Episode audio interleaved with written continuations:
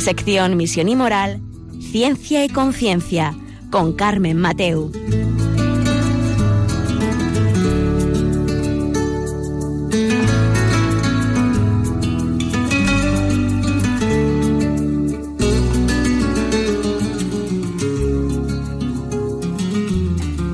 Buenas tardes, queridos oyentes. Un miércoles más aquí estamos en Ciencia y Conciencia, un programa que hacemos desde el Observatorio de Bioética de la Universidad Católica de Valencia. Y hoy hemos titulado el, programa eh, La belleza del arte clásico al feísmo. ¿Tiene armonía el universo? Hoy vamos a ver, primero vamos a ver eh, si la belleza eh, tiene una definición. ¿Alguien nos puede definir lo que es la belleza? es un, qué es un canon de belleza, eh, lo que es bello para otro o para mí es bello para otro. Em, tiene la belleza, produce placer, es, eh, nos mueve los sentidos, proviene de manifestaciones sensoriales. En fin, hoy vamos a descubrir realmente lo que es la belleza, lo que ha sido la belleza a lo largo de la historia de la humanidad y sobre todo, ¿la belleza tiene un creador? Vamos a descubrirlo hoy en Ciencia y Conciencia.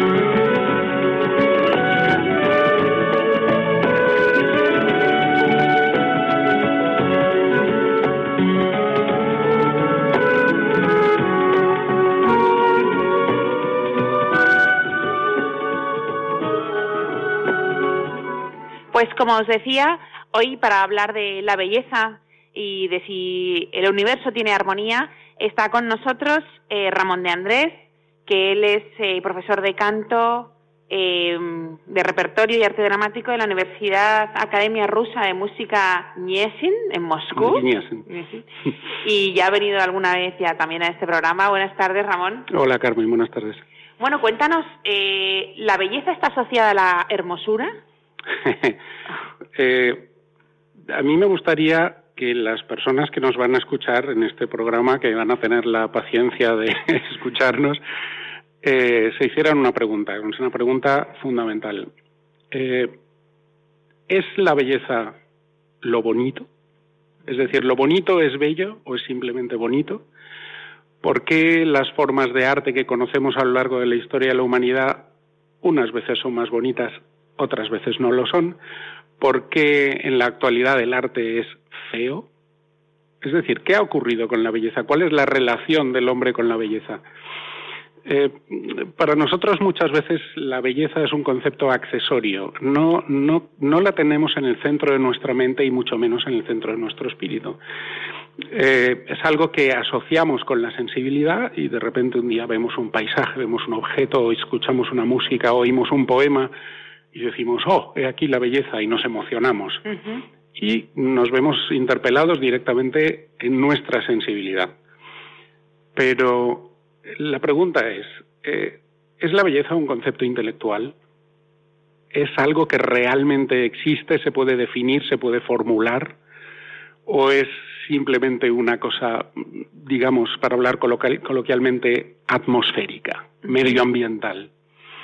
Entonces, eh, al plantearse estas preguntas, lo primero que habría que saber es que la belleza ha hecho un recorrido a lo largo de la historia de la humanidad, sobre todo a lo largo de la historia de Occidente, mm, bastante curioso.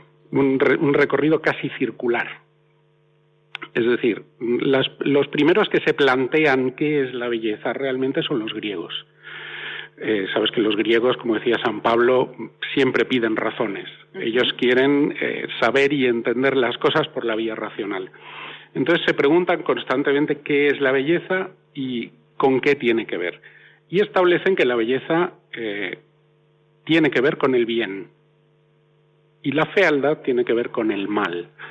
En todas las formulaciones de los pensadores griegos se encuentra esta dicotomía, ¿no? El Kaloska y Agazos, que es lo bello y lo bueno, o lo bueno y lo bello en este caso, frente al Kakoska y Frost, que es lo feo y lo malo.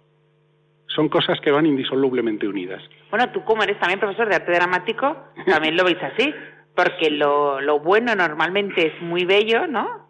Y lo malo está siempre representado por algo feo. Evidentemente, sí, sí, no, no, tenemos más que pensar en la iconografía, incluso vigente actualmente, ¿no? Cuando vemos una película, sobre todo en las películas de ciencia ficción que ahora nos, eh, nos, nos, nos, llueven. Nos invaden. Casi por toneladas. eh, y vemos como el bueno es guapo y el feo es, y el malo es feo. Pero cuidado, porque también está escrito por ahí que el diablo no es un ser espantoso, sino que se presenta al hombre con unos ojos claros y una sonrisa maravillosa. Es decir, eh, el, el, canon de belleza, eh, los griegos lo asocian directamente a la búsqueda de las virtudes sublimes. Ellos consideran que ese mundo maravilloso que ellos han imaginado en la mitología, lleno de dioses con virtudes extraordinarias y todas estas eh, cosas, es el mundo de lo bello y lo bueno pero que está contaminado con las pasiones de los dioses y tal. Ya sabemos que la mitología griega es una humanización de lo divino. ¿no? Uh -huh. Entonces, eh, ellos establecen estas ideas, ¿no? que lo, lo, bello y lo bueno frente a lo feo y lo malo. Y tratan de representar en sus formas artísticas, en sus expresiones artísticas, tratan de expresar lo bello y lo bueno. Tratan de racionalizarlo, tratan de establecer un canon eh, un canon de proporciones, en fin, está el canon de Policleto, de que, que, establece que una escultura humana tiene que medir siete cabezas, luego se pasa al canon helenístico, que tienen que ser ocho cabezas, pero bueno, en general, de lo que se trata es de captar la idea que, mm, digamos, es el hilo conductor de la idea de belleza en toda la historia occidental. Lo bello es aquello que contiene orden, proporción y armonía. Los griegos esto lo sistematizan. Sin embargo, mm, evidentemente sabemos, después de, de, Grecia viene Roma, todo lo que es el imperio romano, el derecho, la civilización, la pax romana, ta, ta, ta. Sí, se van más hacia el otro. Pero los romanos son eh, hijos de la cultura helenística, no de la cultura clásica. Eh, digamos que los romanos, no quisiera decir una barbaridad, pero son, entre comillas, si se me permite la expresión, son poco platónicos. ¿no? Uh -huh.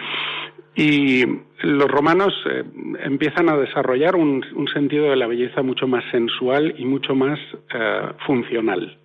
La belleza es algo que sirve para cosas. Y, y, no y se contempla más... en sí misma y está más vinculada al placer de cada vinculada uno. al placer. Ellos, a ellos les, les, les, encanta construirse esas vilas maravillosas. Bueno, si vas a Pompeya o, en fin. Uh -huh. eh, los vestigios que tenemos del arte romano son también de una gran belleza, como los griegos, pero es una belleza mucho más sensual. Y es una belleza funcional. Por ejemplo, los griegos no contemplan la, la, la idea de que las mujeres, para acudir a una fiesta, se cubran de maquillaje. No porque les parece que eso es una adulteración de la belleza. Sin embargo, los romanos inventan el maquillaje tal y como lo conocemos hoy en día. Los famosos afeites y todas estas cosas eh, son una idea romana. Entonces los romanos mm, entran de lleno en esa idea uh -huh. y con la decadencia del imperio romano, la belleza también se convierte en algo decadente. Si vemos, eh, por ejemplo, los vestigios artísticos de las ruinas de Pompeya, nos damos cuenta de que termina siendo una belleza fortísimamente sexualizada y, eh, digamos que deriva, por no decir degenera, hacia lo puramente hedonístico. Esto, es, esto es un poco el, el recorrido que hace el canon de belleza dentro de la antigüedad clásica. Eh, y luego ya pasa, bueno, perdón. Sí, no, eh, luego llegan, en, tanto en España como en Italia, de distintas maneras, llegan las invasiones germánicas, aquí llegan los visigodos, que los visigodos, bueno, tienen unas formas artísticas eh, mezcladas con lo céltico también, en fin, pero bueno, los visigodos, el arte visigótico en sí mismo no aporta nada realmente nuevo, es, es, es, en fin, es, es, digamos que serían los flecos del arte romano, uh -huh. más las aportaciones de los pueblos eh, germánicos que van llegando por aquí, que van trayendo sus cosas. Pero ya no podemos hablar de un canon de belleza visigótico con una elaboración intelectual, y no, eso ya realmente no lo tenemos. Digamos que se pierde. Uh -huh. el concepto de belleza en Occidente, a la caída del Imperio Romano, no es que desaparezca, porque la cultura se conserva, pero desde el punto de vista social, como concepto, como una cosa que está en el imaginario colectivo, se difumina, se diluye completamente. Y tenemos que esperar hasta la llegada de, la edad, de lo que llamamos la Edad Media, mm, prácticamente hablar del siglo X, del siglo XI, cuando se restablece un canon de belleza que puede ser identificado y formulado de nuevo. Esto, en fin. Claro, ahí tenemos en, el, en la Edad Media, ahí ya viene con toda la consolidación del, del cristianismo, ¿no? La idea de Dios, la idea de, otra vez de la belleza y unida a lo religioso. efectivamente. Eh, los eh, cristianos, los católicos, tenemos entre, en nuestras filas, diría, por decirlo de alguna forma, a uno de los mayores y mejores intelectuales de la historia de la humanidad, que es Santo Tomás de Aquino. Ahora Santo Tomás de Aquino, pues eh, la progresía imperante nos dice que Santo Tomás de Aquino es poco menos que, el, culmen del pensamiento reaccionario. Todo eso son idioteces, eh, porque Santo Tomás de Aquino realmente representa un escalón ascendente en la evolución de la humanidad. Entonces Santo Tomás de Aquino observa también el canon de la belleza, porque al fin y al cabo de lo que estamos hablando es de estética, que es un campo filosófico. Y Santo Tomás de Aquino es un filósofo de unas proporciones extraordinarias. ¿no? Entonces Santo Tomás de Aquino echa la vista atrás, porque claro, estamos hablando de un personaje pues, del, siglo eh, siglo XIV. Por lo tanto, eh, Santo Tomás de Aquino no es eh, genuinamente un personaje de la Edad Media, sino de la, del final de la Edad Media él observa todo lo que ha ocurrido durante la Edad Media y se da cuenta de una cosa, se da cuenta de que hemos visto el arte clásico griego, hemos visto el arte clásico romano, hemos visto las manifestaciones artísticas eh, totalmente, eh, como diría yo, eh, mezcladas, heterodoxas, difíciles de identificar y difíciles de, catalogar del, del periodo post-romano, ¿no? Y él se da cuenta de una cosa, se da cuenta de que básicamente el arte y el canon de belleza está dividido en dos campos fundamentales. Está dividido entre el, campo de la, de la búsqueda de lo sublime, que sería, digamos, la herencia griega, el arte, la, la belleza, el arte que es la búsqueda de la belleza, que es el intento de captar lo inconmensurable, nos debe comunicar con lo sublime, nos debe comunicar con las virtudes divinas, por una parte, y el arte, en el concepto romano, nos debe comunicar con un mundo que también es perfectamente legítimo, que es el mundo del placer, en el sentido de que, bueno, como todos sabemos, Dios hizo la creación y la hizo hermosa para que nos recreáramos en ella.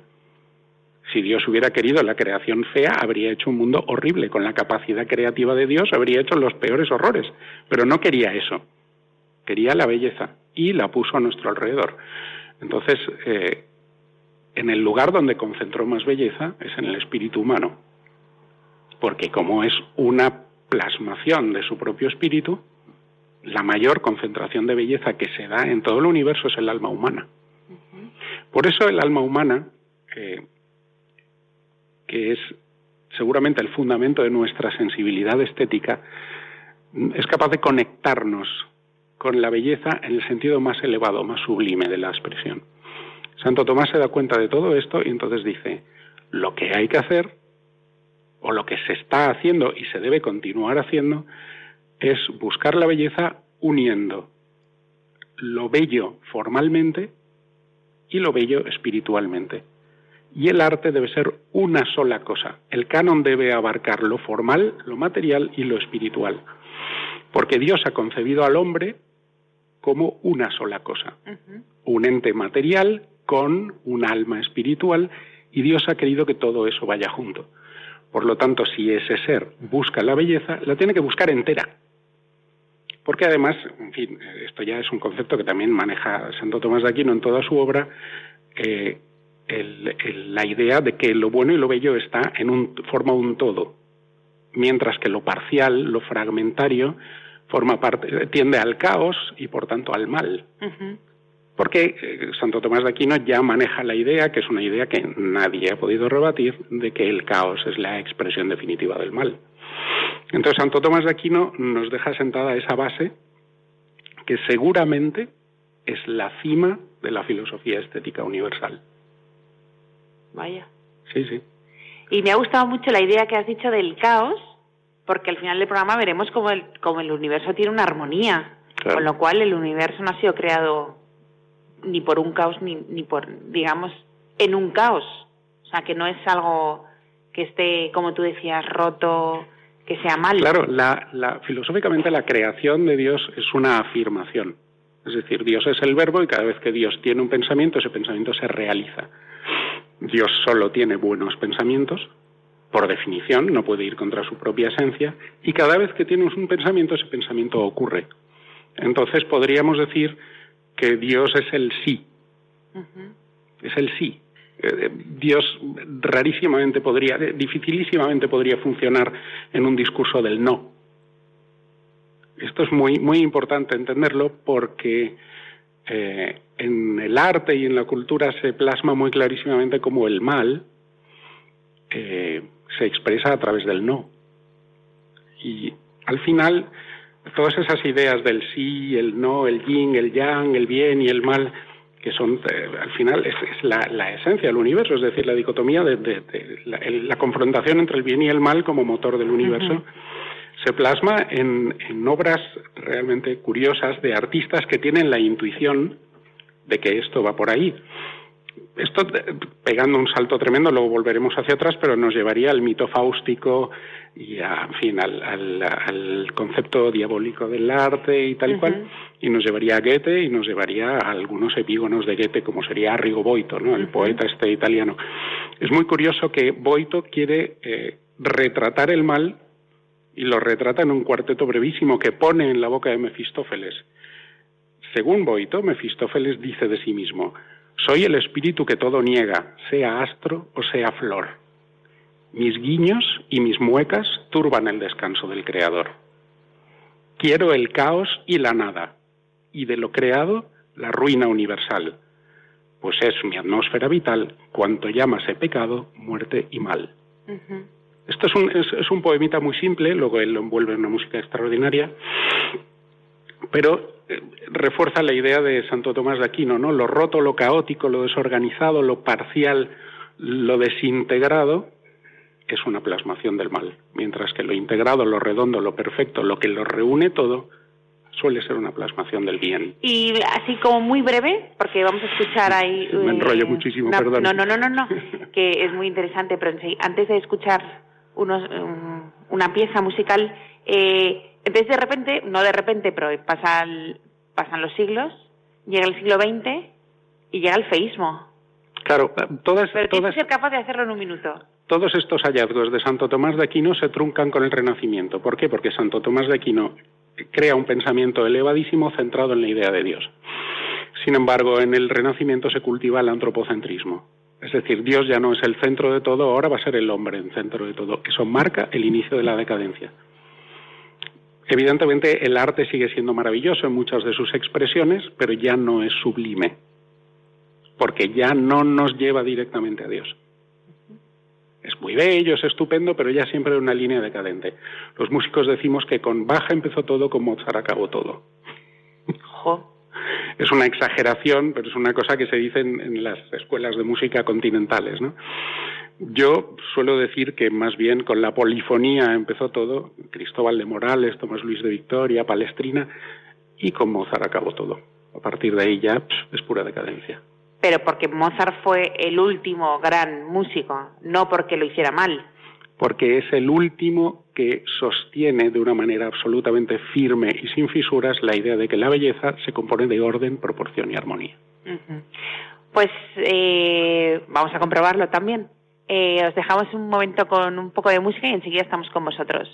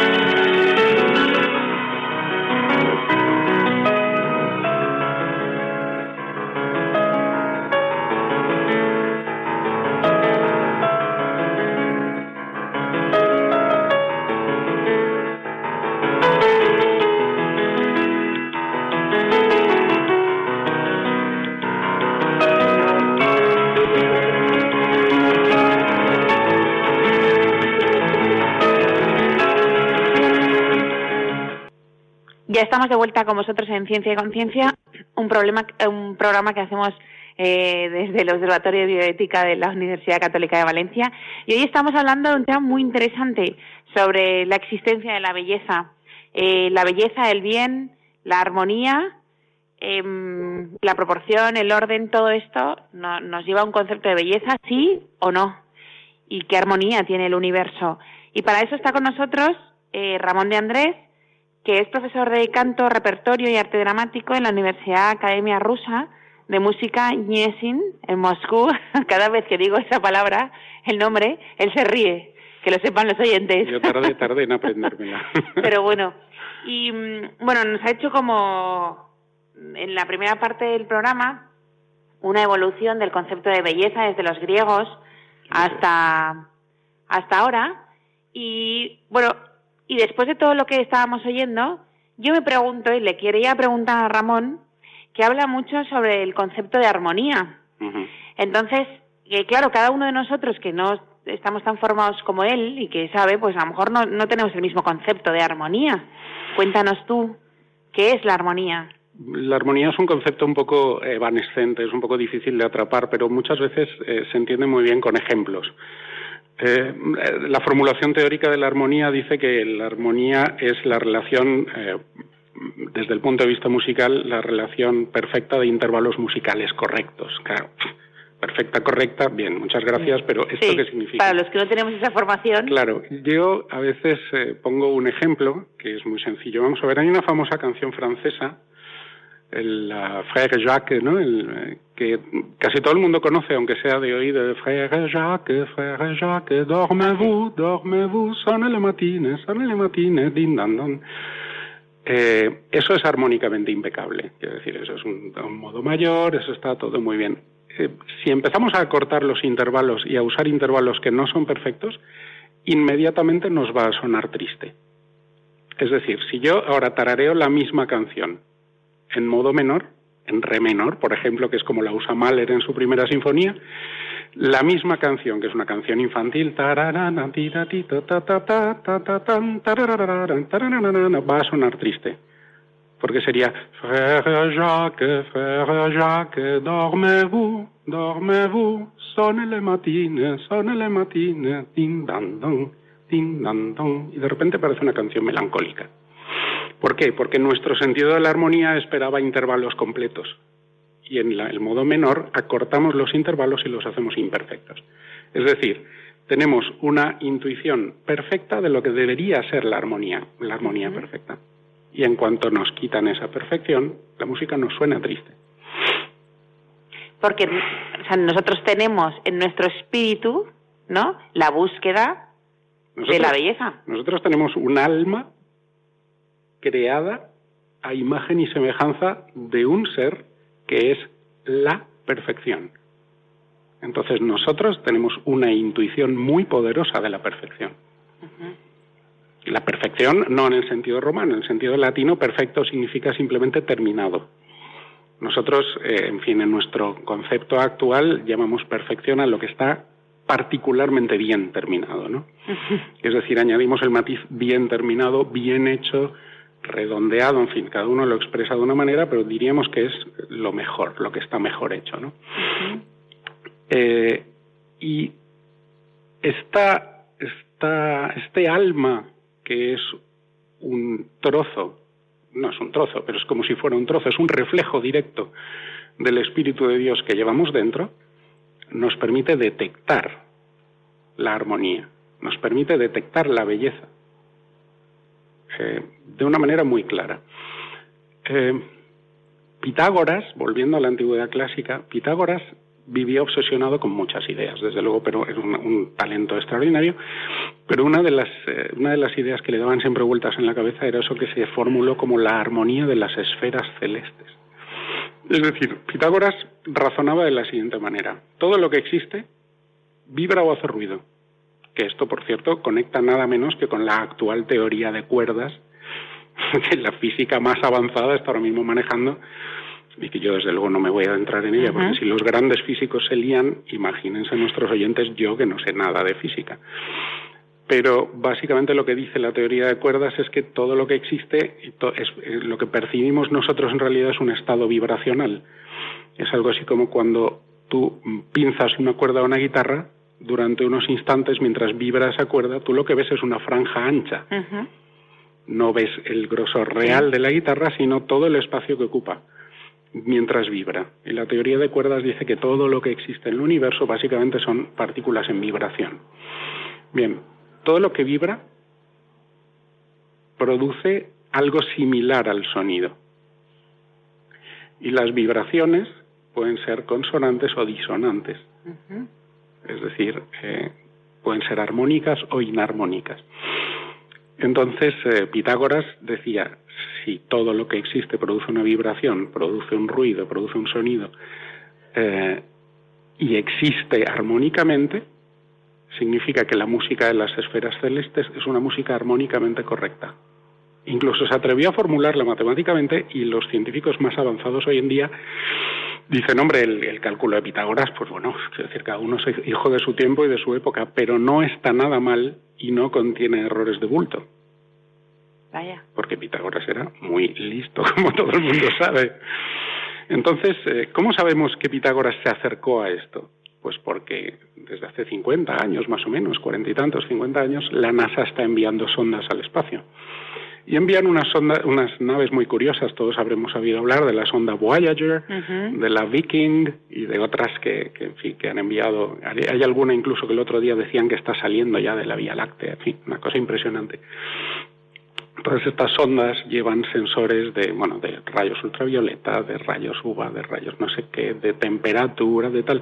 Y una de las cosas que llevan son sensores de vibraciones, lo que coloquialmente podríamos llamar micrófonos. No son exactamente micrófonos, porque en el espacio, en un medio tan poco denso, la transmisión del sonido es muy difícil. Pero sí llevan unos sensores de vibraciones que van captando vibraciones por el cosmos. Entonces, tenemos aquí algún, he traído algunas muestras de sonidos de, captados por las ondas Voyager mientras lo escuchamos. Mientras lo escuchamos, eh, trataré de explicar lo que se oye. Esto que estamos oyendo ahora es una toma de audio, entre comillas, de la sonda Voyager. Se oye todo tipo, se oye todo tipo de ruidos. Pero en el fondo. Pero se oye de fondo.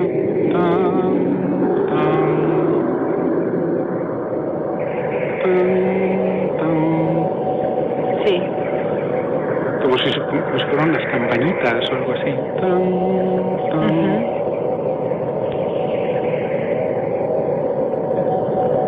espero que los oyentes puedan oírlo ahí.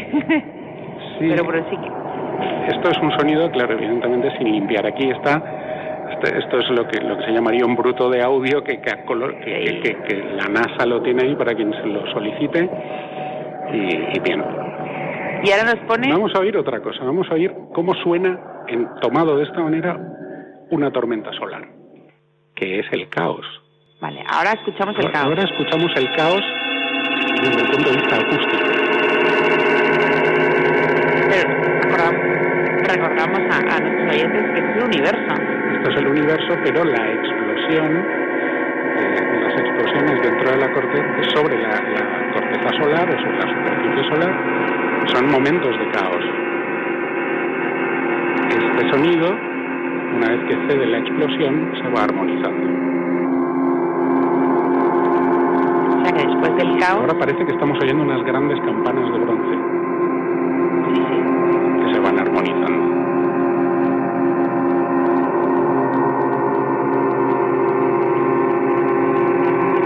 que todo lleva al final a la armonía.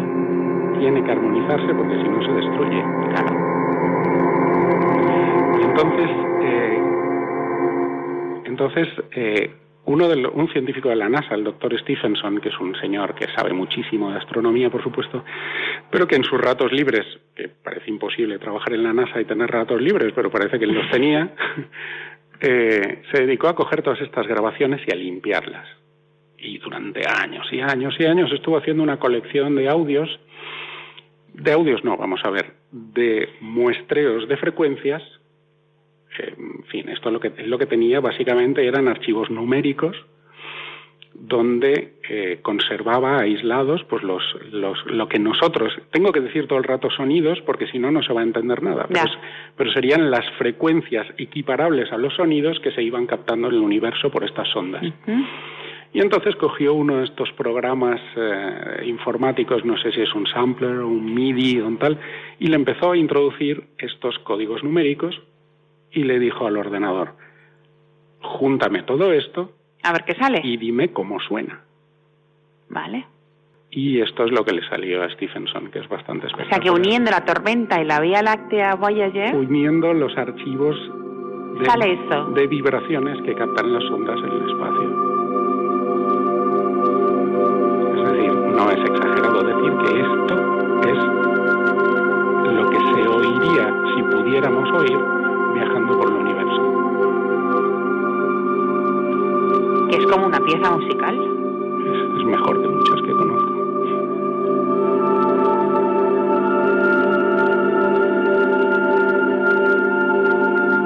el doctor Stephenson decía que cuando escuchó esto por primera vez, su primer impulso fue arrodillarse y rezar. Porque esto tiene un creador. Porque esto le causó un impacto formidable.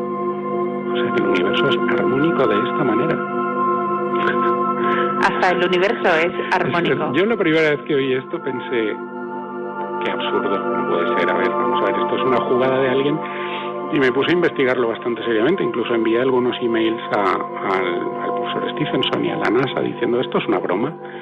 Y me dijeron, no, no, no señor, esto es, esto es lo que hay. esto es lo que hay. Tómelo usted como quiera, pero esto es lo que hay. Y yo pensé, caramba, pues esto... Vaya. Es auténtica música. Es como si tuviéramos una orquesta tocándonos. Mm, es, es un sistema armónico perfecto, no tiene disonancias. Lo que se oye es una cosa muy sedante, muy bonita. Podríamos llamarlo también poéticamente música celestial. Nunca mejor dicho que ha habido incluso algún científico de estos, esto lo que pasa es que ya es, en fin, entretenerse, ya son juegos intelectuales que no tienen una base clara. Había uno de estos sabios científicos que decía que si pudiéramos identificarlo con algo, diríamos que el pensamiento de Dios es matemático y el sentimiento de Dios es armónico. Que es una cosa muy bonita, ya no sé cuánto tiene de realidad, porque evidentemente yo aspiro a conocer a Dios en el futuro, pero de momento no me puedo pronunciar sobre esto. Es decir, esto nos lleva a la idea, esto nos lleva a la idea de que el, el universo realmente es un todo armónico. La intuición de Pitágoras era correcta, pero no solo de Pitágoras, no solo de Pitágoras. Eh, es curioso que durante el periodo de la Reforma, la Contrarreforma, es decir, durante, durante la aparición de la herejía protestante, eh, el mundo de la música se divide en dos clarísimamente. ¿no? En el mundo luterano, los príncipes, que son los nuevos jefes de la Iglesia, quieren mostrar su riqueza y su poder mediante celebraciones y liturgias muy ricas y con mucho instrumento mucho cantante y mucha cosa, que es muy bonito pero que se aparta un poco de lo que es la espiritualidad, digamos, el, ascetismo que se, que se debería buscar según la Iglesia Católica. Y la Iglesia Católica, por su parte, dice nada de instrumentos, nada de, digamos, eh, la, música religiosa no tiene por qué ser una música abrumadora, sino que tiene que ser una música mística, eh, que busque en lo más hondo del alma cómo se podría expresar la conexión espiritual con Dios.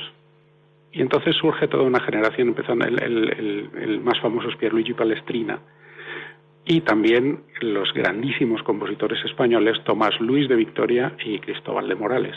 Cristóbal de Morales es un compositor especialmente místico que recibe el encargo nada menos que de componer la música para los funerales del rey don Felipe, Felipe II, el rey prudente. Y eh, compone una cosa que asombrosamente se parece muchísimo armónicamente a lo que luego se ha encontrado 500 años después la NASA paseándose por el espacio. Y simplemente, y porque, y porque él, la compone, o sea, no es que nadie... Claro, él evidentemente no tiene ningún contacto con la NASA, a la cual le faltan 450 años para existir. él tiene esta intuición de lo que es la armonía. Y eh, compone, compone esta música para los funerales del rey Felipe.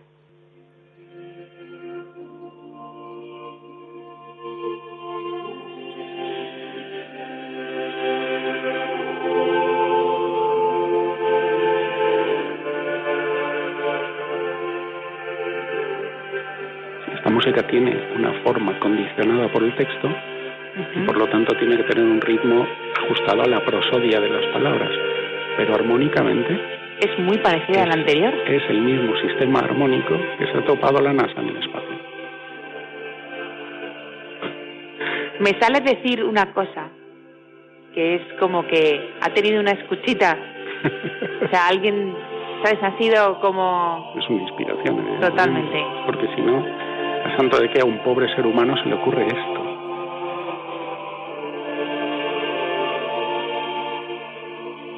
Yo creo que nuestros oyentes deben estar también como estamos nosotros aquí ahora. Boca abierta y sobre todo disfrutando. Esto es maravilloso, claro. Esto es, un regalo del cielo. Yo evidentemente no voy a caer en el absurdo de decir que esto que acabamos de explicar es una tesis científica que nos lleva del punto A al punto B y que lo demuestra todo. Pero lo que sugiere muchas cosas. Pero por lo menos nos la sugiere. Vamos a ver, si Dios en su, en su omnipotencia decidiera presentarse delante de nosotros con toda su verdad y todo su poder desplegado sin ningún tipo de tapadera, moriríamos de terror directamente. Por lo tanto, Dios se insinúa. Decía alguien que Dios permanece en un rincón de la habitación en la penumbra, de tal modo que si no quieres verlo, no lo ves. Pero si quieres verlo, lo ves. Suficientemente visible, suficientemente invisible. Bueno, pues con esta armonía, ¿no? Con esto que estamos descubriendo en estos momentos, hacemos una pequeña pausa y enseguida estamos con vosotros.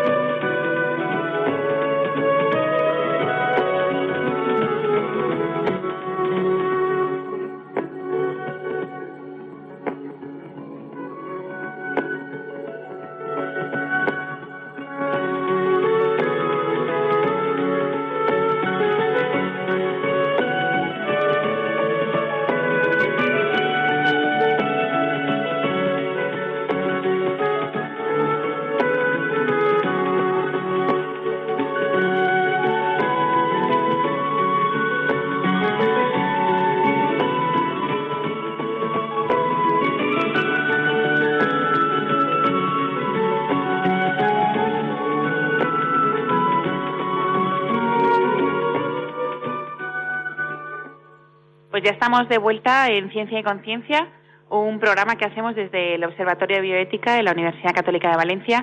Y hoy estamos con Ramón de Andrés, profesor de canto, repertorio y arte dramático de la Universidad Academia Rusa de Música Niesin de Moscú. Cada vez sale mejor.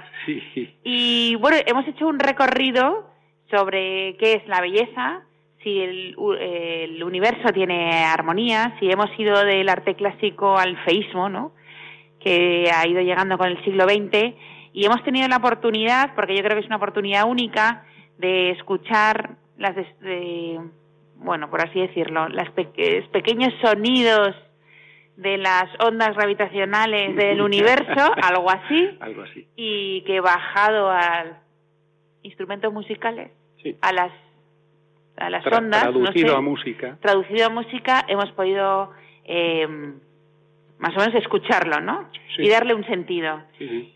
Y finalmente, bueno, nos- Traducirlo sería la palabra. Exacto, y, y hemos tenido esa oportunidad única, ¿no? Sí, sí. Aquí en Radio María, en Ciencia y Conciencia. Y gracias, Ramón, por esa oportunidad. Gracias. Y cuéntanos, porque al final hemos llegado porque hemos escuchado la gran pieza de De Cristóbal, de Morales. de Morales, pero esto al final se rompe. Sí. No, no seguimos con esta armonía y con esta ver, belleza. Después de, después, Bueno, y antes de que nos, nos esto, eh, si algún oyente quisiera llamarnos, eh, nos puede encontrar en el 91 005 9419. Se lo recuerdo, 91 005 9419. Bueno, Ramón, cuéntanos. Eh, esto al final se rompe, esta armonía nos sigue, esta belleza. Sí, vamos a ver. eh, bueno, Cristóbal de Morales, eh, en fin, es un señor, es un compositor del siglo XVI. De hecho, lo que hemos escuchado es la música para los funerales del buen rey Felipe, Felipe II, eh, que muere en 1598, me parece. Eh, luego, evidentemente, después de todo del Renacimiento viene el Barroco, eh, grandísimos músicos, grandísimos artistas, Händel, Bach, tal, no sé qué.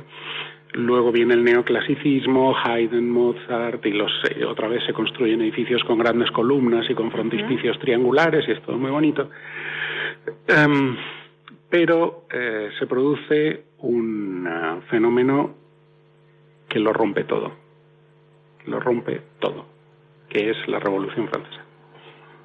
La Revolución Francesa, que empieza a ser llamada por algunos historiadores muy valientes, por cierto, porque es pura incorrección política, la gran tragedia francesa, eh, se convierte en la proclamación del ateísmo como principio universal. No solamente se da la libertad de creer o no creer, sino que se proclama que no se debe creer.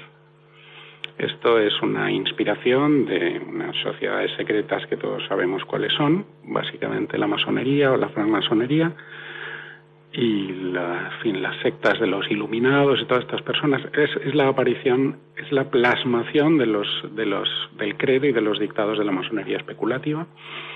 Y a partir de ese momento se inicia una fase mmm, que vista ahora con perspectiva es una fase de confusión y de horror.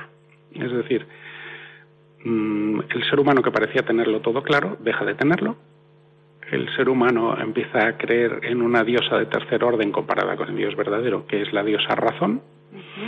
De hecho, los revolucionarios franceses en Notre Dame de París, en fin, eh, arrojan la, la, imagen de Nuestra Señora, la maltratan y la tiran por el suelo y colocan ahí una figura que según ellos representa la inteligencia humana y desde entonces así nos va. Eh, ellos evidentemente se han esforzado en sostener que la Edad Media es una época oscura, terrible y tal, pero sin embargo, si uno lee y estudia un poco sobre la Edad Media, se dará cuenta de que es todo lo contrario. Es una época realmente de esplendor espiritual e intelectual, no tecnológico, evidentemente, pero sí intelectual y espiritual. Y además es cuando nace la ciencia. Esto es una cosa que ahora parece que la ciencia nació antes de ayer, no, la ciencia tiene un proceso muy largo de desarrollo. Pero también es, es la época en que espiritualmente se desarrollan y se abren al mundo muchísimos monasterios la, en Europa. En la Edad Media, evidentemente, evidentemente. La Edad Media, con lenguaje actual, podríamos decir que es el gran, el gran boom de la, espiritu de de la espiritualidad monjes, occidental. todo. Claro. Sí, sí, sí. Ese es el momento. Sí, sí, sí. sí y a partir de la Revolución es la decadencia. A partir de la Revolución Francesa mm, se quita a Dios del centro de la vida y empiezan a pasar cosas raras con el arte, con la belleza y con todo. Eh, por no hacerlo largo, porque este tema daría para hablar durante años, pero que evidentemente no, no, no vamos a hacerlo, mm, aparece como manifestación de todas estas cosas el romanticismo, que es la entronización de la pasión humana por encima de la racionalidad del pensamiento mm, filosófico racional, de la estética, uh -huh. eh, que en el sentido canónico de orden, proporción y armonía, el romanticismo nos da obras de arte maravillosas, pero deja sembrado el caos total en el que Ya. nos movemos ahora. ¿Por qué? Porque todo lo que se basa en sentimientos y pasiones, postergando la razón y postergando la fe, eh, deviene caótico, no Al puede ser de otra manera, claro. Entonces el romanticismo es la última época de arte realmente bello, hasta que llegamos al marxismo. Bueno, antes del marxismo, vamos a ver, no sé, nos ha llamado Consuelo. Sí, Hola, Consuelo. Eh, buenos días. Mira, yo, sin que es un hombre inteligentísimo, pero yo quería decir algo que creo que está en consonancia con lo que él ha dicho. Yo estuve muy perdida y fui muy pecadora y ahora me, eh, he convertido desde el año 91 en una gran, eh, soy una mujer de oración, digámoslo así. Y en esa, en ese proceso de oración se encuentra esto que él dice, la armonía perfecta. No todos los días ni siempre porque encuentras. Sí, sí. Y, entonces como uno lo, lo, encuentra de, de, tanto en tanto, uno lo busca siempre porque es tan maravilloso, por eso se hace uno adicto a la oración. Porque Dios, Dios se coloca en un rincón de tal manera que si uno quiere verlo, lo ve, y si no quiere verlo, tampoco lo tiene por qué ver. Entonces, mm, lo ve esporádicamente, es una percepción, es un contacto que es como un chispazo, y se intuye, se intuye, se intuye, pero no se acaba de ver con claridad, claro. pero, pero, pero si, si uno ora y ora y ora mucho, él se deja hallar. Sí. Él, él deja ver toda esa perfección, poquito desde luego, ¿no? De, acuerdo a la, a la, capacidad de uno, a lo que uno esté, o a lo que Dios quiere que uno sienta, porque no porque si uno está es pecador, pues Dios eh, tiene una pedagogía perfecta, ¿no? Claro, yo, yo le recomendaría, si me puedo hablar cinco segundos, que durante sus ratos de oración escuche mm, obras de música sacra, composiciones de Cristóbal de Morales o de voy a anotarlo, ¿eh? Sí, me gusta mucho Bach. Pues Bach, Bach. En Alemania se dice que Dios le debe mucho a Bach, que le ha llenado muchas iglesias. Y Mozart también tiene música sacra maravillosa. Y póngase esa música de fondo bajita y déjese inspirar durante su oración. Y seguramente entrará, entrará en contacto con dimensiones que hay dentro de usted que no conocía bien. Claro, yo soy una buscadora absoluta porque todo esto me, me maravilla, me lleva al éxtasis. Pues Después de que estuve tan perdida. Gracias también porque tenemos más llamadas y gracias también por su testimonio. Muchas gracias. Y mm, bueno, nos hemos. Eh, ahora tenemos también a mm, Miguel. Miguel de Tenerife. Sí, hola, buenos días. Sí, hola, buenos días. Cuéntanos. Eh, bueno, en primer, en primer lugar no conozco y me estoy encantado de él, ¿no? de, otro lado, no conocía tampoco a Ramón de Andrés y la verdad, si hablamos de armonía, si hablamos de pensamiento matemático y todo esto, realmente él es que está dentro de todo esto, o sea, es el informador realmente del pensamiento del pensamiento de Dios y del sentimiento armónico de Dios, o sea, lo lleva a él como, como, como informador. Entonces, bueno, me gustaría que primero, si podía contactar con él en personalmente un teléfono, aunque sea fuera de programa, y mientras tanto, según me dices esto o no, que me pudiera decir dónde puedo localizar eh, esto que él habla del doctor Stevenson, donde se ve la, la música del sonido del cosmos ya limpio y, llegamos mezclado ya con, con la música, porque la música que ha sonado conjuntamente con la de Cristóbal de Morales, evidentemente es la música de Dios, que a mí me costa, me costa esto. Bueno, me gustaría hablar un poco de todo esto. Pues muchas gracias, Miguel. A ver qué nos dice Ramón. Lo que podrías hacer para contactar, si te parece bien, y a los dos os parece bien, es que tú, Miguel, dejaras el teléfono ahí en la emisora y ya Ramón que se pusiera en contacto contigo. ¿Vale? Gracias, por, gracias. por llamarnos. Gracias. Ramón, que es lo que decía Miguel, ¿no? Que al final sí que le inspira, que, que es Dios el gran inspirador de, sí, sí, claro, armonía. Mm, claro, evidentemente. Cada vez que encontramos algo absolutamente sublime, absolutamente perfecto, eh, y digo absolutamente no como un giro del lenguaje, sino absolutamente perfecto, evidentemente estamos ante una manifestación de Dios. El ser humano no ha hecho nada absolutamente perfecto, ni lo hará. Hará cosas estupendas y hará cosas impresionantemente bien hechas, pero la perfección absoluta, eso no está a nuestro alcance. Porque nosotros somos seres que mm, lamentablemente llevamos dentro del pecado y por lo tanto contenemos error en mayor o menor medida. Y eso se plasma en todo lo que hacemos, en mayor o menor medida también. Bueno, ya estamos, nos quedamos con las ganas de que nos expliques la explosión que nos ibas a decir de la fealdad con el marxismo, que eso tendrás que venir otra vez porque nos hemos quedado sin tiempo entre las llamadas, las pausas y todo. Pero danos mm, simplemente para terminar, eh, medio minuto o así, una conclusión. O un Pues, titular eh, así, bueno. Yo lo llamo un manifiesto. Eh, mm, yo suelo decir que a mí todas estas reflexiones me llevan a algunas ideas. Por ejemplo, que a estar convencido de que existe una creación y un creador, porque es incompatible con la inteligencia afirmar que un universo tan asombrosamente rico y complejo como el que habitamos pueda ser producto del azar. Esto realmente yo no me lo creo. Eh, también estoy convencido de que toda esa creación diseñada inteligentemente por su creador se rige por unas leyes internas perfectas que lo sostienen de forma ordenada, proporcionada y armónica. De nuevo, el orden, la proporción y la armonía. También estoy convencido de que el universo está dividido en dos campos antagónicos, que son el de lo bello y lo bueno por un lado y el de lo feo y lo malo por otro. Estoy convencido de que lo bello y lo bueno tiene razón de ser en sí mismo, porque allí donde se hallan la belleza y el bien reinan la felicidad, el orden, la proporción y la armonía. De modo que la inteligencia y el espíritu fácilmente aceptan que es así como las cosas deben ser. Estoy convencido de que la misión del arte, de la búsqueda de la belleza, de los artistas, eh, es intuir y reflejar lo bello y lo bueno para liberar el espíritu humano de lo malo y de lo feo, que es su negación. Y estoy convencido de que el verdadero éxito del arte y de la búsqueda de la belleza y la armonía es el triunfo de la intuición por el hombre de lo bello y de lo bueno, y que cuando esta intuición es correcta porque el artista lo busca sinceramente y con acierto, se alcanza la maravilla de la belleza, que es, en palabras del gran Antonio Gaudí, el resplandor de la verdad. Bueno, pues son, son unas grandes conclusiones, más que titulares. Son grandes conclusiones. Y bueno, queridos amigos, eh, tenemos que dejarlo. Eh, bueno, yo creo que ha sido un gran programa en el que hemos descubierto una gran armonía, una gran armonía que es la que nos lleva día a día a acercarnos cada vez más a Dios y a quedarnos maravillados de la naturaleza que tenemos, la música que tenemos, todo lo que tenemos en la vida.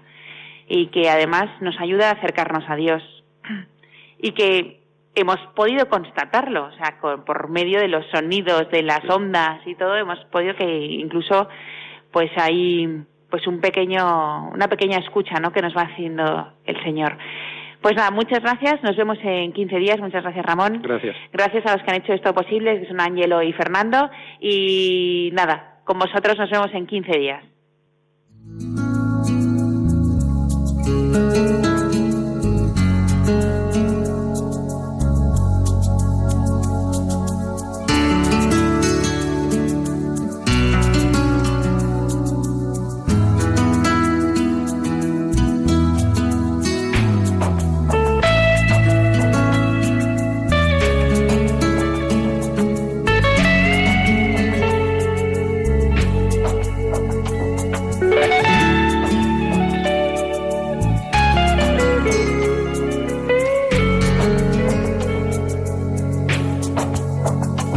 Escuchado Ciencia y Conciencia, un programa dirigido por Carmen Mateu.